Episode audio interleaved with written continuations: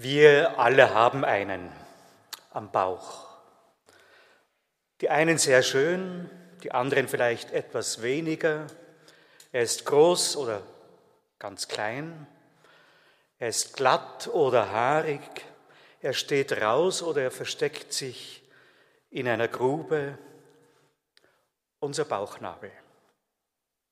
Und er erinnert uns, wir haben alle eine Mutter. Egal, ob wir sie Mutter, Mami, Mutti, Mütsch, Mams, Mama oder Mamutschka nennen. Sie ist unsere Mutter. So sind wir aufgewachsen im Urkosmos ihres Bauches, eingebettet in eine schützende und dämpfende Urflut. Die laute und unberechenbare Außenwelt dringt nur ganz zart und gedämpft zu uns. Wir leben im Paradies. Dafür hören wir ganz laut den mütterlichen Pulsschlag und alles, was mit ihrer Ernährung zusammenhängt, sehr laut manchmal. Mir leuchtet die psychologische Deutung der biblischen Schöpfungsgeschichte ein. Das Paradies im Garten Eden ist ein Bild, das voller Sehnsucht nach der unendlichen Geborgenheit greift die wir alle im Mutterleib erfahren haben. Du musst dich um nichts sorgen, dir kann nichts passieren. Da ist jemand, der ganz und gar für dich da ist. Mutter ist wie Gott. Dieses Urwissen bringen wir alle in unser Leben mit, auch nachdem wir das Paradies verloren haben. Ich stelle mir vor, dass ich nicht unbedingt geboren hätte werden wollen. Und alle die anderen vielleicht auch nicht, wenn sie ein schwieriges Leben erwartet. Schon eher, dass das ungeborene Kind sich fragt, gibt es auch ein Leben nach der Geburt? Wenn ich aus dieser totalen Geborgenheit raus muss? Ja, das gibt es. Auch wenn die Nabelschnur schon bald durchtrennt wird, die Erfahrung vom und die Sehnsucht nach dem Paradies im Mutterbauch begleitet uns ein Leben lang.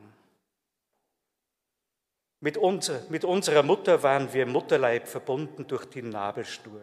Das war Verbindung total.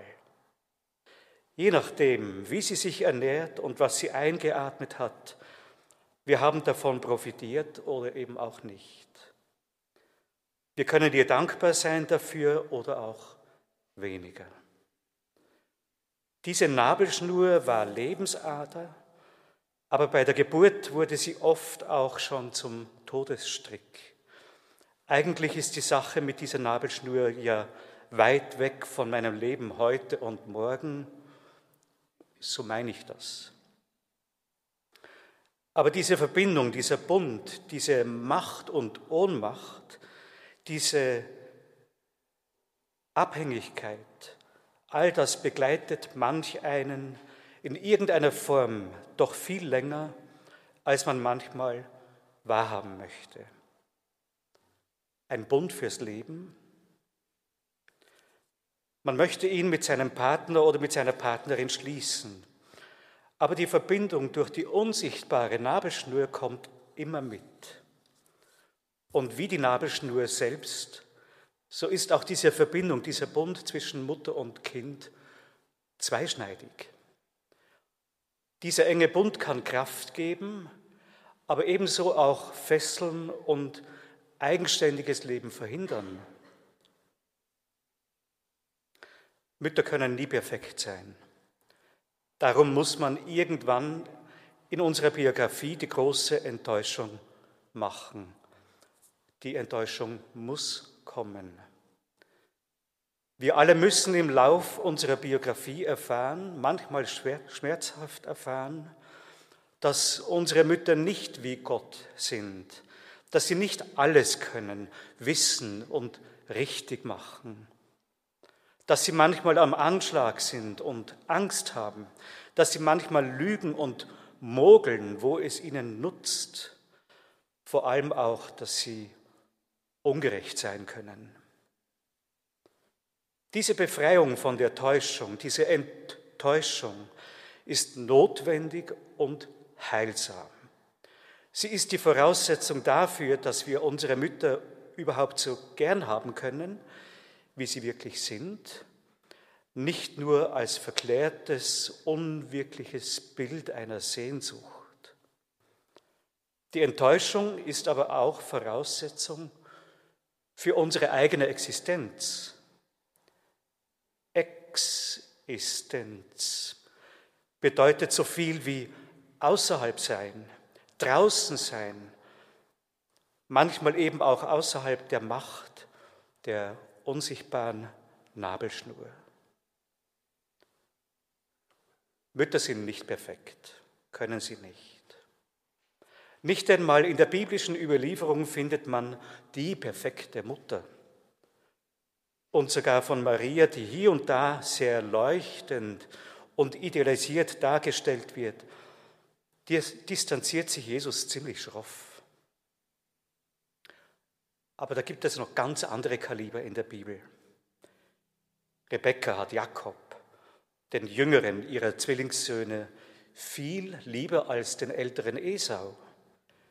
Darum stiftet sie den jüngeren Jakob zum Betrug an und macht gleich auch noch wacker mit. Der Erfolg ist nicht lange süß. Mit ihrer mütterlich, manipul mütterlich manipulativen Intrige bestimmt sie über Jahrzehnte die Geschicke ihrer beiden Söhne, ein unseliges Band. Oder Sarah, die nach jahrzehntelangem Warten endlich das versprochene Kind auf die Welt bringt, bleibt einfach stumm und passiv, als ihr Mann Abraham den kleinen Isaac mitnimmt, um ihn auf dem Berg zu opfern. Diese Erzählung zeigt gleichzeitig auch die Ohnmacht der Frau und Mutter in patriarchalen Gesellschaften, gegenüber den Plänen ihrer Männer und gegenüber dem, was man ihnen als Wille Gottes verordnet hat. Wie viele Kinder sind seither geopfert worden, ohne dass sich Mütter oder Väter für sie gewehrt haben?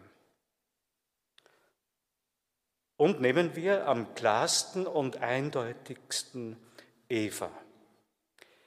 Eva heißt Leben und Lebens Spenderin. Eva ist sozusagen die Urmutter. Und zusammen mit ihrem Adam lebt sie im Paradies. Für alles ist gesorgt, alles ist gut, alles ist möglich. Da überschreitet sie die Grenze und isst die Frucht vom verbotenen Baum und Adam ja auch.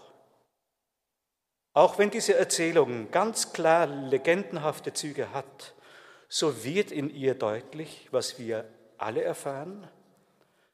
Weder Mutter noch Vater können uns das Paradies sichern.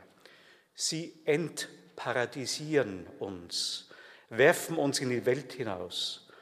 Sie sind selber unvollkommen und fehlerhaft und mit den Voraussetzungen, die sie uns schaffen, mit denen müssen wir leben. Die Söhne von Eva und Adam heißen Kain und Abel. Beide müssen sie schmerzhaft erfahren, was es heißt, das Paradies verloren zu haben. Kain wird zerfressen vom Neid auf seinen Bruder und schlägt diesen tot. Abel könnte also seine Eltern anklagen und klagen, hättet ihr das Paradies nicht vermasselt, könnte ich noch leben. Kein könnte zu seinen Eltern sagen und klagen, hättet ihr das Paradies nicht vermasselt, so wäre ich kein Mörder. Der Mensch ist gar schnell bereit, die Verantwortung für sein Tun und Leiden zu delegieren. Mutter und Vater bieten sich da an. Sie haben eine große Verantwortung für ihre Kinder. Aber sie machen folgenschwere Fehler. Trotzdem geht es nicht, dass das Kind seine Mutter verantwortlich macht für sein Schicksal. Auch wenn Eva und Adam einen Fehler gemacht haben, so sind sie nicht dafür verantwortlich, dass Abel zum Opfer und kein zum Täter wurde. Auch ich muss mich abnabeln, auf eigenen Füßen stehen, einen eigenen Weg gehen und ganz allein die Verantwortung dafür übernehmen, was ich tue und auch dafür, was ich nicht tue. Das heißt, entwachsen und erwachsen werden. Der Bund zwischen Eltern und Kind darf nicht so sein, dass die beiden sich gegenseitig ersticken. Die Nabelschnur muss durchtrennt werden, schon sehr früh. Eltern haben es aber auch nicht einfach. Vielleicht war es früher noch etwas klarer, wie die Gesellschaft von den Müttern erwartete. Die Mutter, die sich in diese Erwartung hineinfügen konnte, die konnte doch ziemlich zufrieden werden und gleichzeitig auch vieles richtig machen. Heute sind die Erwartungen vielfältiger geworden. Die Mutter soll nicht nur liebevoll zu ihrem Kind sein, sie soll es auch gesellschafts- und leistungskompatibel abliefern. Zudem soll auch sie selbst beruflich etwas leisten und nebenbei noch eine attraktive Frau und Liebhaberin bleiben. Wenn sie sich von diesem Bild beeindrucken und erdrücken lässt, kann sie fast nur scheitern. Sie wird mal zugewandt sein und dann wieder abwesend, weil sie einfach stark mit sich selbst beschäftigt ist. Sie wird ihr Kind mal stärken durch ihr Vertrauen ins Leben und dann wird sie es auch wieder verängstigen und schwächen, weil sie selber auch schwach ist. Sie wird ihr Kind liebevoll fordern und fördern und dann wird sie es auch wieder überfordern und invasiv in Bereiche des Kinderlebens eingreifen, die sie eigentlich nichts angeht. Sie wird mal offen und nahe sein und Geborgenheit schenken und dann wieder unnahbar und distanziert. Und natürlich betrifft das alles auch die Väter. Eltern können sich sehr leicht in der Perfektionismusfalle ihres Lebens verlieren. Als Christen glauben wir nicht an den perfekten Mensch, sondern an den barmherzigen Gott. Der Psalmist sagt, du aber Gott bist barmherzig und gnädig, geduldig und von großer Güte und Treue. Viel wichtiger als perfekt zu sein, ist es für Mütter und Väter und für die Kinder dieser Mütter und Väter, barmherzig zu sein und gnädig. Erstens gegenüber unseren Eltern und zweitens gegenüber uns selbst. Erst dann werden wir auch dankbar sein können für all das viele, das uns unsere Mütter und Väter geschenkt haben. Und erst dann werden wir im Innersten unseres Herzens zufrieden sein. Und auch hier sagt der Psalmist, ich lass meine Seele ruhig werden und still, wie ein kleines Kind bei seiner Mutter ist meine Seele still in mir. Amen.